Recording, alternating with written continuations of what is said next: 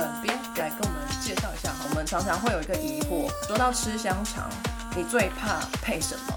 养乐多，养乐多，对，香肠配养乐多啊，有这个谣言说是会致癌来着哈，所以大家都平常能避就避。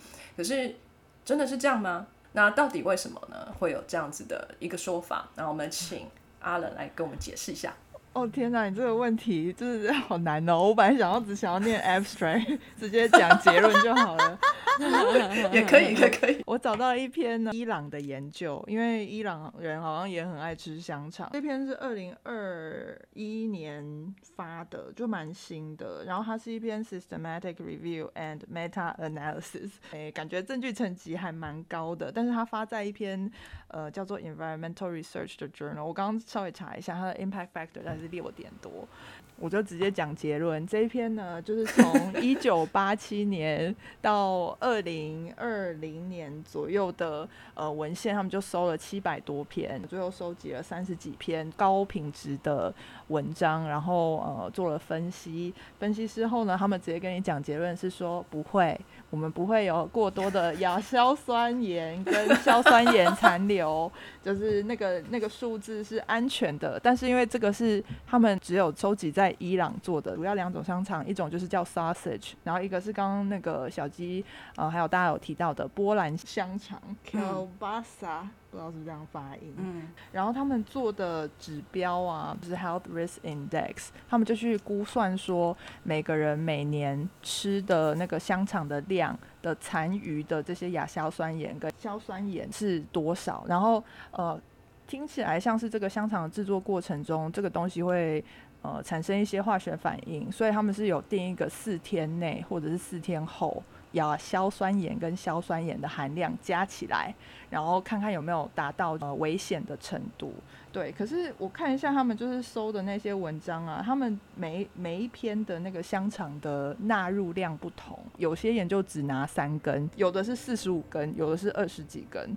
但是呢，他就是有做 meta analysis 嘛，所以他最后就有一个树状图，表示说这个残留的数值是多少。呃，如果我是一个体重七十公斤的人，亚硝酸盐跟硝酸盐每 mg per kg 这个含量，然后再乘以七十公斤，再乘以说，哦，你吃这样七十年的话，你会不会达到一个可能会致癌的状况？这样子，结论是不会，省略非常多的步骤。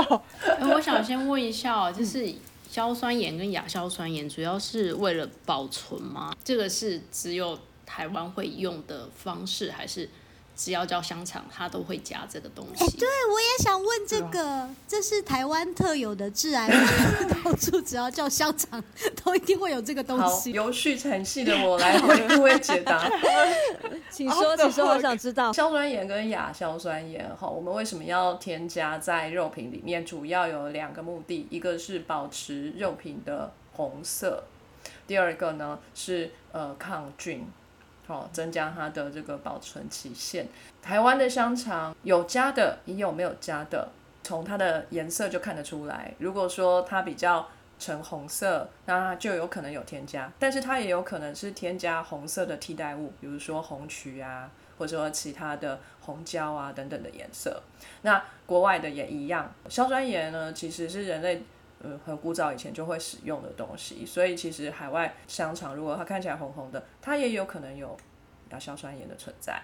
那它是一个制成当中，除了刚刚说到的给了色泽、给了保存期限之外，它还会给风味。所以就是那个腊肠的那个，哎，很特殊的，它跟蛋白质结合之后的那个腊肠的辣味，好，那就是出现在这里。所以如果你要制作腊肠，不加亚硝酸盐 就不像了。那至于亚硝酸盐为什么能够保持肉品的红色呢？就是我们在呃鸡肉嘛，我那个香肠都是肉做的，在鸡肉里头呢有一些肌红蛋白，它会跟氧气来做结合，来提供肌肉细胞氧气嘛。肌红蛋白在碰到氧气的时候，它是一个鲜红色的，就是我们刚切下来的鸡肉的颜色。然后如果说它放久一点，它就会脱氧。就是它没有血液供给它氧气之后，这个氧呢跑掉了，那它就变成紫色的，你会看到一块肉就呈现这个黑紫色的状态，你就会觉得它不新鲜。其实这个概念是错的，因为它脱氧的状态，它其实很新鲜，因为它再继续变性下去，会变成变性肌红蛋白，那个是棕色的。所以如果你看到一块肉是紫色的，表示它还是很新鲜。如果说这个肉呢已经开始呈现咖啡色、棕色、黑色，那就千万不要再买了。好，那亚硝酸盐呢？它能够跟脱氧肌红蛋白，就是呈现紫色的那个阶段的这个肌红蛋白结合，然后让它恢复到本来跟氧气结合时候的颜色。那这个东西叫做亚硝基肌红蛋白，就是肌红蛋白会跟这个亚硝酸结合，然后回到原来的颜色这样子。那另外细菌也不喜欢。这个亚硝酸盐存在的环境嘛，所以它可以抑制肉毒杆菌的生长，所以呢，诶，也是一个抑菌的作用，也一方面也给我们一些风味。墙边刚刚讲讲，让我想到二零二一年的反来猪公投，那个时候瘦肉精是不是也是因为像这样子的原因，可以让这个肉品的这个产生能够更顺利，所以才会有瘦肉精？所以其实它是跟这个硝酸盐、亚硝酸盐是差不多的添加的理由吗？还是说其实不太一样？哎，不一样，不一样。那个瘦肉精是在猪只生长的过程当中添加在它们的饲料里头的。那我的亚硝酸盐是加在肉品里面的，啊，所以是两回事。一个是肉品加工的范围，一个是这饲养的这个部分。可是加进去的理由呢？是不是都是说，哎，要让整个生产更顺利？所以我才会加进去。这要这么说也可以，虽然说它的直接的目的可能不一样哈。莱克多巴胺可能是要为了增加更多的瘦肉，提高整只动物可以带来的这个利益。那在亚硝酸这边呢，是让这个肉品能够增加色泽、增加保存期限，同样也是带来利益。所以如果说以这个角度来看的话，它的确是同一个目的。那可是呢，政府会有一个食品安全的把关机构。那只要你在添加的分量在这一个安全范围以内的话，基本上都是有科学证据支持，然后是安全的。所以瓦夏这个观点也也很正确，对，没错，是这样子。谢谢老师，谢谢老师，请继续，请继续。太感谢墙边了。这篇文章还有一个很有趣的事情，是他在 introduction 的时候有稍微讲一下各国平均每个人每年吃的肉的呃量，就比如说纽西兰啊，就是每个人是每年吃一百公斤，然后。呃，伊朗是三十五点九八公斤每年，那你们猜美国是多少？两百，两百。美国是一百二十四，好像没有多。天啊，才多这么一点点已。只有这样吗？一天会吃掉三百多克，哦，好像好像比想象中好一点，我以为会更可怕的数字。可是你要看哦，伊朗是三十五，然后什么土耳其是三十八，沙地阿拉伯是五十四。可是那一区的气候或者是它畜产主要是假设是出口或者什么，那都会影响。可是美国是个很大的地方，然后人口也很多，然后这边气候涵盖的也还蛮广的，所以我我觉得会还是代表美国穷穷人其实也还不少。还是或是他这个其实是大家说自己吃了多少，没讲说自己浪费了多少，就是他可能点了一公斤的牛肉来，然后吃了三百克，剩下丢掉，这也是有可能。不是不是，我要跟你们说一个邪恶的秘密，在美国哈，最常被吃到的肉品都是再制肉品，不是新鲜肉品。如果你有去买一片牛排回来煎，这个就原型食物，就没有经过加工啊，就是切下来就回家煎这样。嘿啊，可是美国人最喜欢吃什么？吃汉堡、吃火腿、吃热狗这些东西啊，真正的肉品含量。非常低，里面有很多的添加物，有的没的固形物、谷物啊、米啊也放一放啊，燕麦放一放啊，这样肉我就可以少加一点啊，对不对？美国人以为自己在吃肉，哎哎，实际上我是不知道。好可怕哦！可是那那样他们是不是可以主打说，其实这个肉里头很高纤维，然后多种营养所以代表就是哦，添加物很多的。对对对，就你你吃了一块肉，可是其实只有一点点肉，然后其他有什么蔬菜啊，有米啊，有饭，包装一下听起来也蛮好听，而且更健康。对啊，其实不一定更健康，搞不好里面就是很多淀粉，就很像鱼浆啊、甜不辣，号称是用海鲜做的，可是其实就只有一点点鱼。或虾，绝大多数都是淀粉。哦也是，我觉得我们离叶配越来越远。所以大家要吃原形食物啊？哈，加工食物尽量少吃哈。哎，我有想要补充一个东西耶，最近有越来越多研究，就是把海带当那个畜牧业的饲料的添加物，喂牛跟喂猪都有。喂牛的话，主要就是标榜说它的那个放屁的甲烷含量会下降，所以他们把这个视为是一种比较环境友善的畜牧方式。那喂猪的话，是因为很早期的畜牧业，他们就会直接在饲料里面添加抗生素，对，就是它没生病也给它加这样。然后这个最近已经被禁止了，在欧盟是禁止，然后在美国的话，好像近年也是。对，以前是有病治病，没病强生，那是以前啊。对，现在就规定不能这样加了嘛。那农夫们就会想说，要怎么样才可以让动物更健康？然后他们就发现这个吃海带的好处，也是一样，就是把海带啊发酵啊，经过一些处理，添加在事物里的饲料里面。那有一些初步的研究发现说，猪其实还蛮喜欢吃的，而且它猪吃了之后呢，它的肠道益生菌就比较健康，然后整体的健康的情形是变好，然后整体的那个增重跟成长效果也比较好，所以或许我们以后会有海带猪跟海带牛，OK，感觉蛮好吃的哎。你都不知道你在吃海鲜还是在吃红肉。你们有没有觉得现在的猪、鸡、牛、羊真的很命苦、哎，就会被逼要吃一些有的没的。他们本来不应该吃那些的啊、他们又不会游泳，怎么可能吃得到海带啊？换个角度想，就是他们现在可以尝到更 对啊，他搞不好也觉得海带比牧草好吃啊。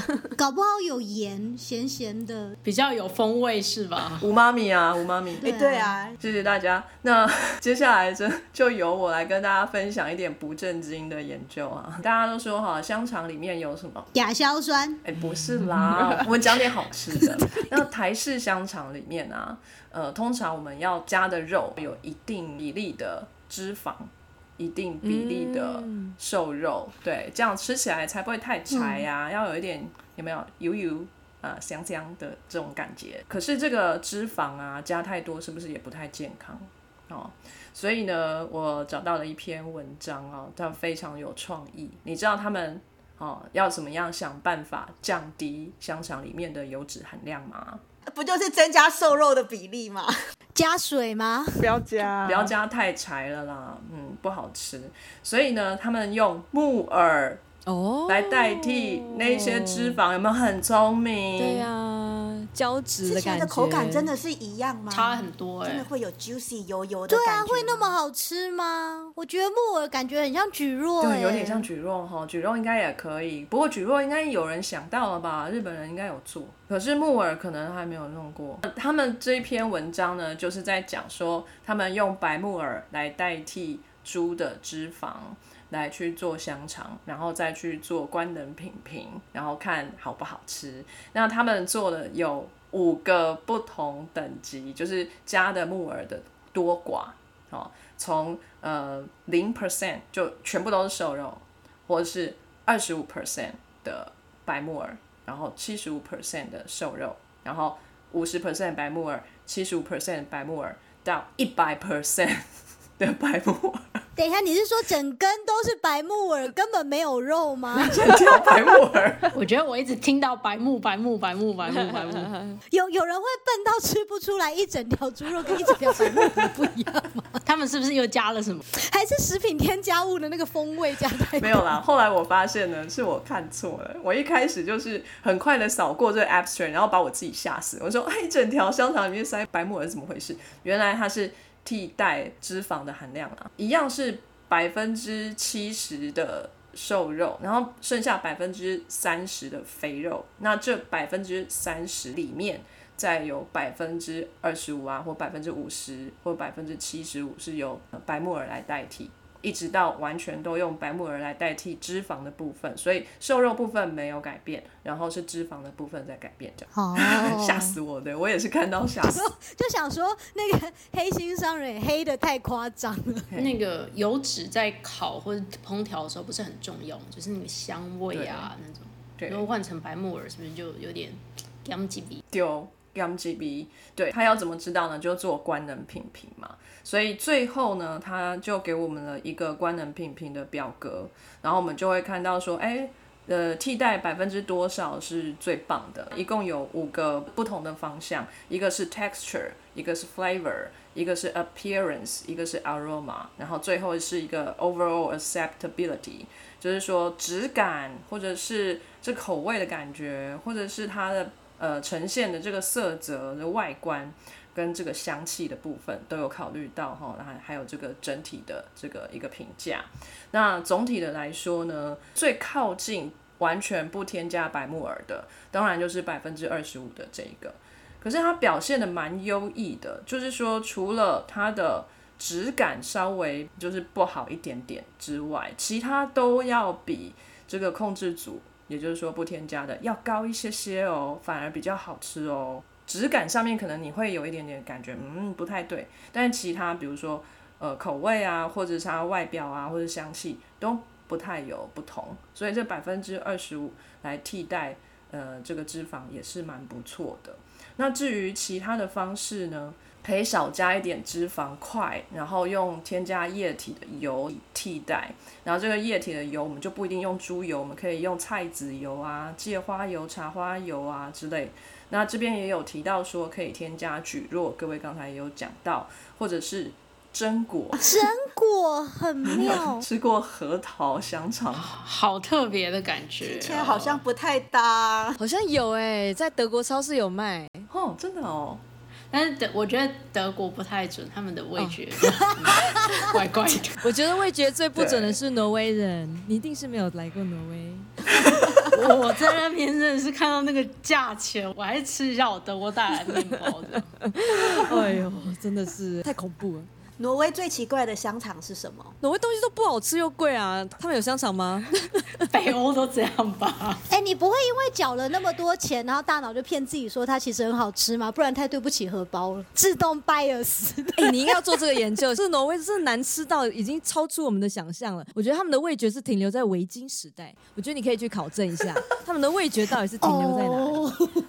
我们应该让 CS 去评比一下。哎，感觉台湾人去那里开餐厅应该很有竞争会很贵哦。台湾香肠在那边卖了啊，太好了！我们这一集怎么没有夜配到香肠？应该要试吃会啊。为什么是有试吃 soy 这种东西？怎么没有试吃香肠呢？我也想试吃什么举过的啦，飞鱼的啦。我也想，真果的我也愿意啊。对啊，我也要，拜托帮我海外运送过来好不好？我回到这个 paper，我刚刚一直在想一个问题，我想问墙边，就是他有好几个评估的指标。对。可是我觉得有一个很重要，就是我们吃香肠的时候，或者很多人吃香肠，它其实会被配酒。我比较好奇的是，它的指标上面有没有？提到就是配酒之后的口感，或者是他们有多 match 这件事情，我觉得这很重要哎。我觉得应该是要研究配米肠有多 match，就大肠包小肠啊，这个太台湾拜尔斯。不是啊，这个是那个台湾本土研究，还要配大蒜。香肠的六大场合，其实好像。只有 barbecue 一定要酒嘛？其他几个场合，小朋友的点心、早餐还有 lunch box，好像至少有一半的场合是不能喝酒。那因为你们不在德国啊。对，但是百分之百的场合都可以配米肠，是真的。德国菜的香肠好像常常配酸菜，比较解腻。然后那个是比较属于难得的吃法。那北德都配什么？我来用猪脚来讲好，难得会偏用烤的，所以用烤的东西就会比较腻。嗯，然后你要吃点其他东西去 refresh。然后北德的话，他们的呃猪脚是水煮的，炖猪脚哦，不是不是水煮的，就好像清蒸水煮出来的那一种东西，感觉不好吃。就花生猪脚啊，那个很很补奶的那个。呃，我是。只吃过一口，然后我就再也不吃。原来不好吃。我觉得那个味道就是北德他们的啤酒也不 taste 不太一样，所以你到 local，然后你去问餐厅有什么推荐的，他们会告诉你。因为这个跟气候那些也都还有关系，然后每一个地方的烹调啊等等都不太一样，所以他可能会告诉你哦，你可以配我们这边的什么酒，或者是哎你可以配一下那个酸菜等等什么。他们都会有自己搭的东西，所以小鸡觉得 C S 很很挑，因为它都有规定。对啊，因为北德的猪脚我有吃光哎。哦，没有很好吃啦，可是至少我是可以吃，光。小鸡补奶嘞，好棒哦！难得猪脚才好吃好吗？我还有请朋友吃的特定的餐厅，北德的可以吃啊，就是可吃，不至于到就是只能吃一口那种状态。意大利文叫做 mangiare 的意思，就是我每天都在这样说我们在自助餐厅的食物，就是你可以拿来生存啊。这个倒是个不错的说法。而且 Costy 在教，对，因为他想要吃晚餐，他好烦。他没吃哦，因为他早上一次给他呢，他就非常的机车，他会一大早就吃完，然后接下来再把它全部就是因为吃太快吐出来，哦然后接下来一整天都在开始跟我哭腰说他肚子很饿，然后要吃更多。哦，所以现在在不得已只好改成就是一天分三次喂它，一次给它一点点。你要买那个碗，就是迷宫的那一种，让它慢慢的去找来吃，吃东西不能太快。就是里面有一圈一圈或者是什么东西的，去阻止它。对对对对，它会很难抠起来，还要舌头舔啊，就各种的方法才可以吃到。我觉得他可能就会又放弃，然后转头看着我，然后开始叫。就是通常他都是用这样子解决 吃不到东西的问题也。是有可能。Anyway，回答 CS 的问题，哈，这一篇文章并没有考虑到这个左香肠的东西到底是什么饮料或者是什么样的配菜。呃，不过这一篇文章呢是中国大陆的文章，吉林农业大学，所以东北的部分，所以我想应该是配大蒜吧。也是应该有酒了。我的报告大概就先这边。那接下来呢，我们请海边来帮我们介绍一下。哎，海里面也有香肠吗？好，谢谢墙边。对啊，海里面也有香肠吗？不晓得大家有没有听说过，对岸有一道菜叫做海肠，就是长得很像香肠的一种海洋生物。这道菜海肠，我就暂时不负责翻译，翻成 sea sausage。大家猜猜看，这种长得很像香肠的海洋生物是海参还是海胆呢？海胆有刺，怎么会？一定是海参呐、形状看我这题有没有很简单送分？太简单了。没错，就是海参。海参跟海胆都是棘皮动物门，所以我才会把它放在一起比。然后棘皮动物们对我其实个人也有一点关联。棘皮动物们其实是我在念大学的时候第一年暑假的野外调查所被分配的组。我那我那一年就是在做这个棘皮动物组。然后老师是赵世明老师，可以说是台湾海洋界棘皮动物的权威，所以今天讲的很多东西是参考他的资料。然后如果我有讲错的地方，因为是非常多年前的事情，而且大家知道我的专长其实是 刺细胞动物，而不是棘皮动物。有讲错的地方，欢迎赵世明老师还有赵老师的学生来跟我纠正。但是我尽量抓回我以前的记忆。这个海参呢，它看起来就。长长的，有点像香肠。大家比较知道是 sea cucumber 海小黄瓜、大黄瓜，，也有叫做啊海黄瓜。那它还有更不美雅的俗称，也是有原因的。对，对，我们今天海洋学又要讲色色的东西。我觉得海参就是一个不正经的东西。嗯，说这个小朋友不要乱学，就是假设你有看到的话，你就知道它是什么原因，但是请不要故意这么做。就是如果你有看到有一个非常放松、长长的海参，然后如果它受到一些刺激或者是惊吓，它就会缩短变硬。那如果它再继续受到惊吓呢？有一些海参不是全部，有一些海参就会喷出白白黏黏的东西。哎呦，你你录音之前明明就不是说惊吓，你说一直戳它，戳它就是一种惊吓。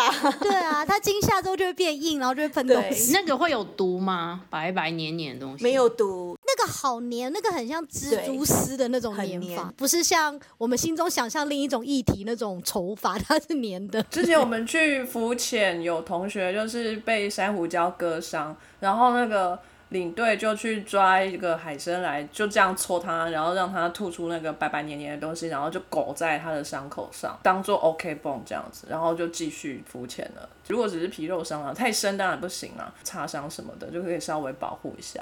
哇，我不知道原来它的粘液还可以当战士的 OK 绷。对啊，好厉害哦！刚刚海边还在说小朋友不要这样对他，我现在每个小朋友都学 哦，如果去海边受伤，赶快就抓海参，戳他当 OK 棒。它它喷出来那个黏黏的东西，其实是它肛门的附近的一个器官，叫做居维试管喷出来的粘液。它其实是一种类似算防御。那它喷的数量是有限，它大概只能够喷个两三次，然后它喷了两三次之后，就要过几天才可以再喷。所以如果每个人一直戳它，它就会真的喷没很像，有。真的很像某种性别的 生物、欸，太像了对，超像。驱蚊试管喷那个粘液之后，如果又再继续受更多的刺激，它会连肠子都喷出来。哦，其实这这个就是一种自割跟自保，跟所谓呃壁虎断尾的意义是差不多的。你可能会想说，哇，他把肠子都喷出来了，还有办法活吗？应该有吧？他都愿意喷了、啊。等一下，就要讲到搞笑诺贝尔那个蝎子，蝎子它断尾就连肛门都断掉，然后它自己就会闭结而死，因为它没有肛门，没办法大便。我有看到这一篇，对，那就是因为它不是海参，海参它把肠子都喷出来，还是有办法可以活。原因是因为啊，棘皮动物里它的那个结缔组织是可流动的、可动性结缔组织，所以当它把肠子喷出来之后呢，它就只要在一个比较安静的地方自己休息，然后它体内的组织又会重新移动，然后重新再生出一个肠子。那它的肠子只要再重新长出来，嘴巴跟肛门的肠子接起来之后，它又可以继续吃跟继续拉。所以它就不会像蝎子一样失去肛门之后就会便秘，海参就没有这个问题。海参很适合提供做香肠的皮，就是它会有一直有肠子喷出来，然后我们就可以捡起来，把别的食物塞进去，哦就会变成香肠。很永续，可是它的那个肠子不是很大，然后没有办法真的拿来太小灌。根。对，有有没有超级大根的海参哦最大可以到多大？有没有手臂粗啊？它在海底有手臂粗，可是它一紧张就变得很硬，然后又很小。海参呢不只是它这个喷出来的东西很特别，它的便便也非常的重要。你会发现很多海洋学家都在研究便便，比方说 研究老脚类啊，marine snow 啊，其实就是老脚类的便便，然后它会粘附其他的细菌啊，跟其他的物质，然后就变得比较重，往下沉。所有表层生物的便便对海洋都非常的重要，因为那就是 海洋的碳怎么样传输到海底，每个人的便便都很重要。海洋生物们，请努力的大便。今天就辛苦你了。所以真的很多海洋学家就真的就是收集海水样本里的大便，或者是把那个生物养在实验室里面，喂它吃不同的东西，然后看它大便的比例跟大便的成分里面有什么不一样，这样就是研究便便。哦，所以还好蝎子不是海洋生物哎，不然你们如果在实验室是要蝎子，然后它没有肛门，然后不大便的实验就失败，学生没有办法毕业这样子。真的。所以海参的大便为什么很重要？哦，因为啊，海参在这个海洋生态系里面的功能其实跟蚯蚓非常的相近。其实它做的事情非常的像，它就会吞沙子，可是它不会真的把沙子吃进去，它会把里面的细菌啊、微生物啊，还有有一些有机的食物消化掉，再便便出来。那它便便出来的沙呢，就是干净的沙，会更适合其他生物生存。而且呢，吃沙子，然后把便便生出来的这个过程呢，它肠道里面也会把这个沙的 pH 值提升，所以哦海参吃东西放大便棒晒这件事情。是可以延缓海洋酸化的，有没有很伟大？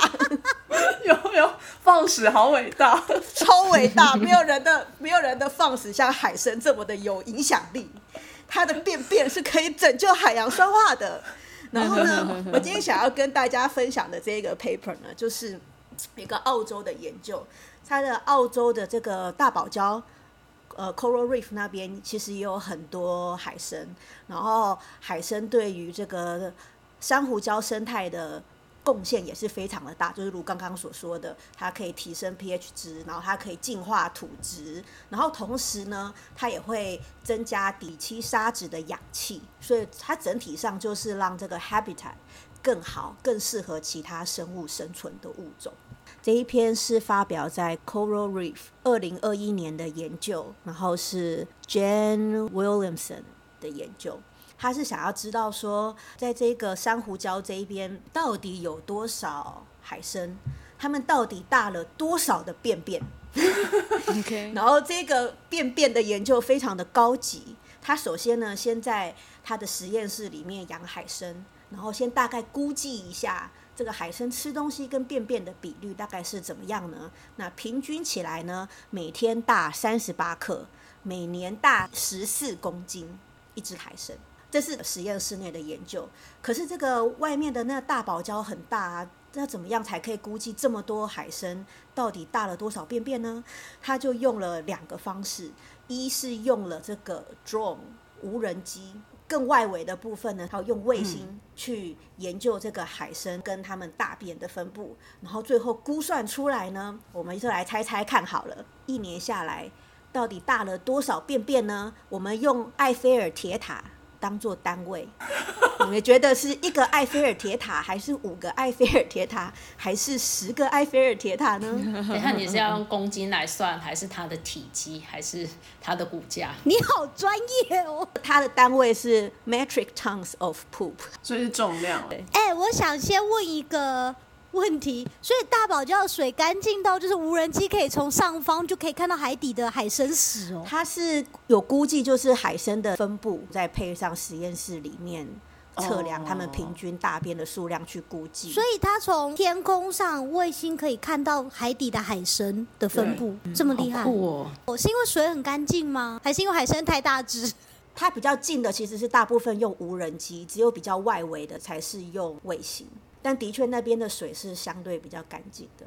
好吧，十座东京铁塔好了，三座，十座，答案一定很多。答案是五座埃菲尔铁塔，也很多，对不对？我很靠近，哇，很多呢。法国人会喜欢这个比喻吗？应该会非常的喜欢。很难想象，就是这个小小的生物，居然可以大那么多的便便，大这么多的巴黎铁塔，是没错。那刚刚有提到说，它对于这个生态的。贡献其实是很大的，除了可以提供氧气，然后有某种程度的可以延缓海洋酸化，然后它整体上也可以让整个栖地对于其他的生物更友善。那目前全世界大概有发现大概一千多种海参，台湾调查得到的就是差不多是四十种左右。那最常见的，如果说你去垦丁啊、万里通那边，最常见的。种类就是荡皮参，所以如果你去万里头玩啊，看到海参不知道是什么，你就猜荡皮参，中的比 率就很高，听起来就很像高级。这不是随便一个海参，是荡皮参。好，不过它目前也也因为它有一些海参是比较高经济价值的，这它的海参本身的成长速率其实不是很快。如果说过度捕食的话呢？它也是很容易造成环境枯竭。那如果没有海参的话，就是我们刚刚讲的那个底气就会变得很相对之下不那么适合对脏，然后比较不适合其他的生物居住。以后如果出去浮潜啊，看到海参的时候，不要过度的刺激它，不要让它连肠子都喷出来。我们要保护它。对，要记得它七十二小时里面只能够喷两三次。如果每个人都去都去嘟它。他就要喷肠子了，但他其实也是蛮重要的，在环境里头，他是一个清道夫的角色，拉出来的大便。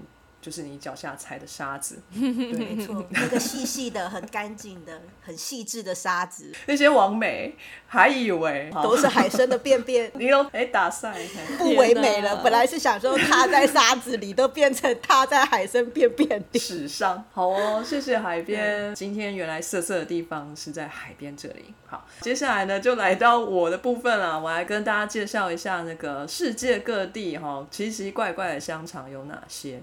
第一种呢是荷兰的一种香肠，但它做成香肠的时候是塞在香肠里面的，但是它吃的时候是不吃外面那一层皮的，它就是挤出来一片一片，塞进去的时候是生的牛肉，制作的时间也没有非常的长，所以它挤出来仍然是软的，有它还是保有生肉的这种质感，它可以跟酸黄瓜还有那些呃芥末酱。一起吃，我有看到人家放在那个汉堡的面包上面，然后就真的把它当成汉堡排的肉一样，这样夹起来吃，不知道味道怎么样哈。大家如果有去荷兰的话呢，可以来点这样子的一个香肠，叫做 Osenwurst。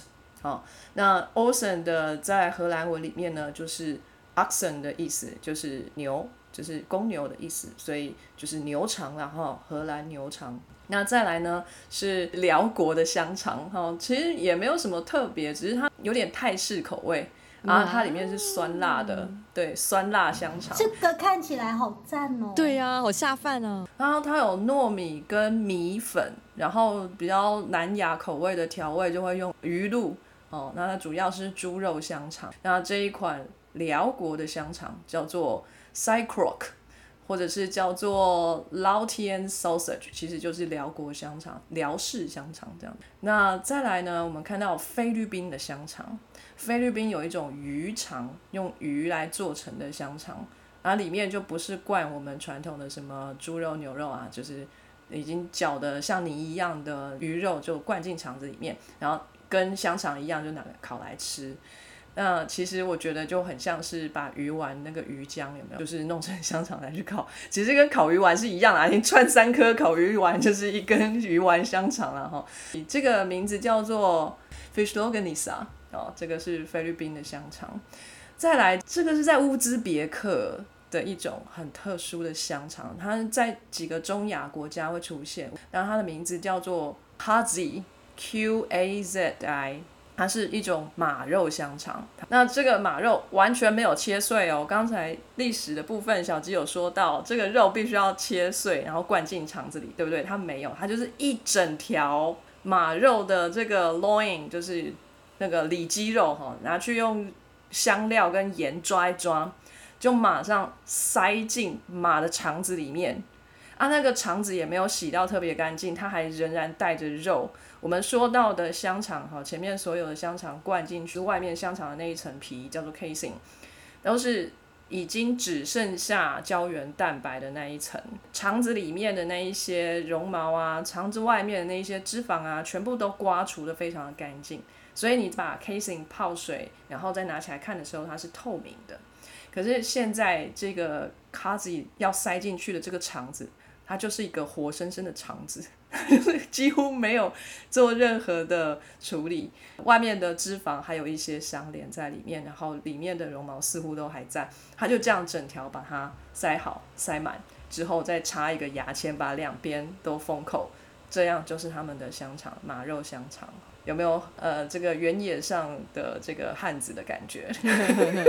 哎，这个让我想到你之前讲什么爱斯基摩人的料理，就是把什么鸟直接塞进了一只海豹的皮里头，这这个这个就很像啊，就是直接把肉塞进去，然后头绑起来，就等着它久了就是吃的。是是，对，那个把海鹰哈一种海鸟直接搞死之后，放进那海豹的皮里面。海豹皮不会很厚很粗吗？它基本上就是一整只海豹，把它头砍掉，中间挖空，所以一只海豹成了一个袋子这样。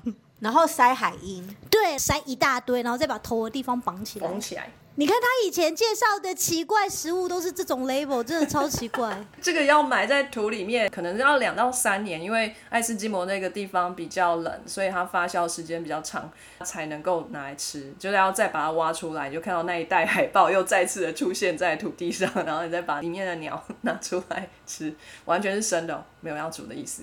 但是这一个马肉香肠哦，好像没有要发酵哎，就这样直接拿去烤了。呃有点不太恶心哦。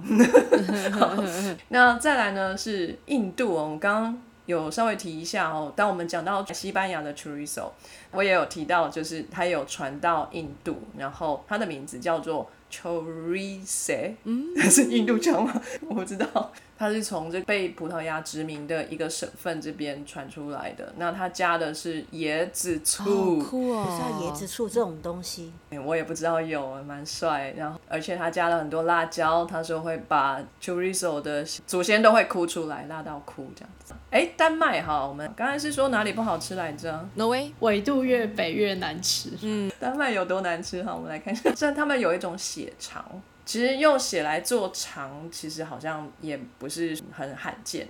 但问题是，它完全是吃甜的。嗯，这滋味好特别哦。它是一种甜点，非常的甜。然后它吃的时候还要加蜂蜜。然后它里面呢有除了猪血之外呢，就是肉桂、豆蔻，然后葡萄干、果干，然后嗯有没有很帅？真的哇哦！好，再来就是英国非常没有创意的香肠，个人觉得这里面是最无聊的哈。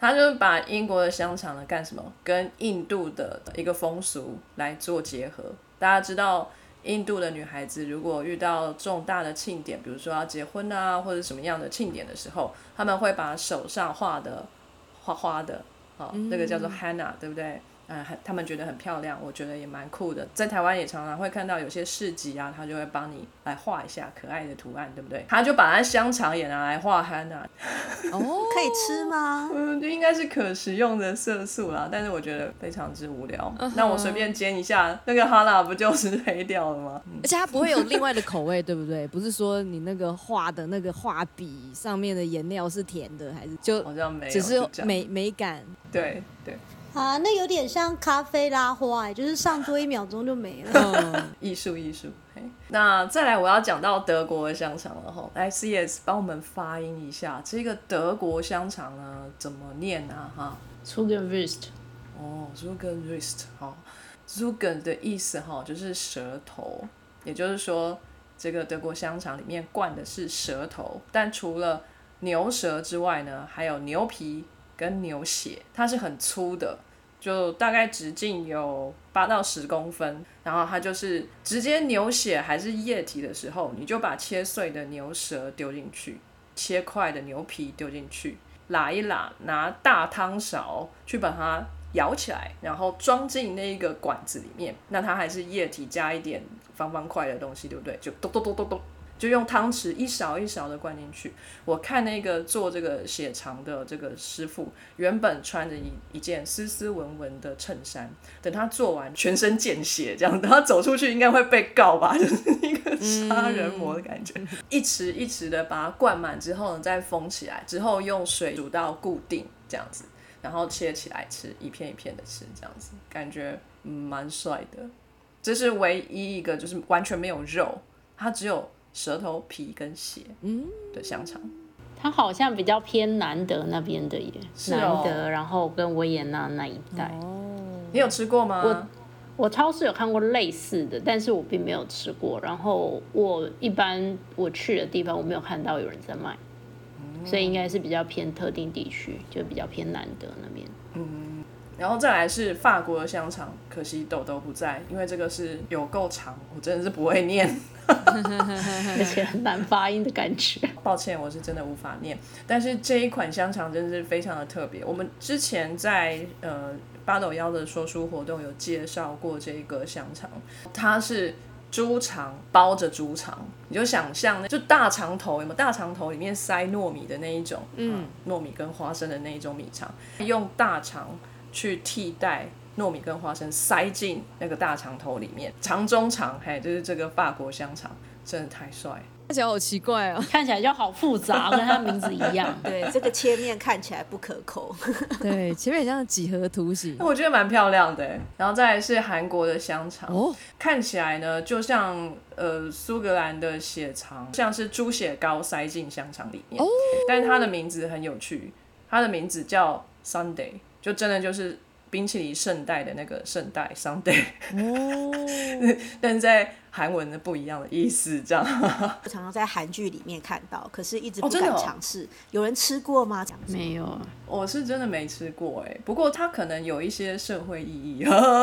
有什么社会意义？它本来啊，在打仗的时候，就是很很穷的时候的大家的食物，然后没有什么肉啊，就把那个血还要塞一些米啊，硬是要填饱肚子。但流行到现在，他们有塞各种不同的东西，已经变成民间的小吃，有点也是缅怀大战时候的食物 的那种感觉啦哈。那可以跟那个苏维埃的研究做一个对比。真有没有的可以 血藏在韩国的意义，这个历史改变，这样。对那台湾是不是也可以做一个猪血糕？我们也有类似的东西啊。猪血糕也是，就是早期物资缺乏的时候，就是什么东西都要用啊，肉也要吃，内脏也要吃，血当然也是可以吃。对然，后那现在就变成一个普遍的国民小吃。嗯嗯，我小的时候回外婆家，我很喜欢吃米血糕。然后我小时候回外婆家的时候，我外婆都会杀一只鸡，真的。哇，她好疼你。然后那个鸡血就滴在糯米上面，做新鲜的鸡血糕给我吃。然后那个鸡再去煮鸡汤，哦哇，然后那个新鲜的鸡血糕真的是很好吃。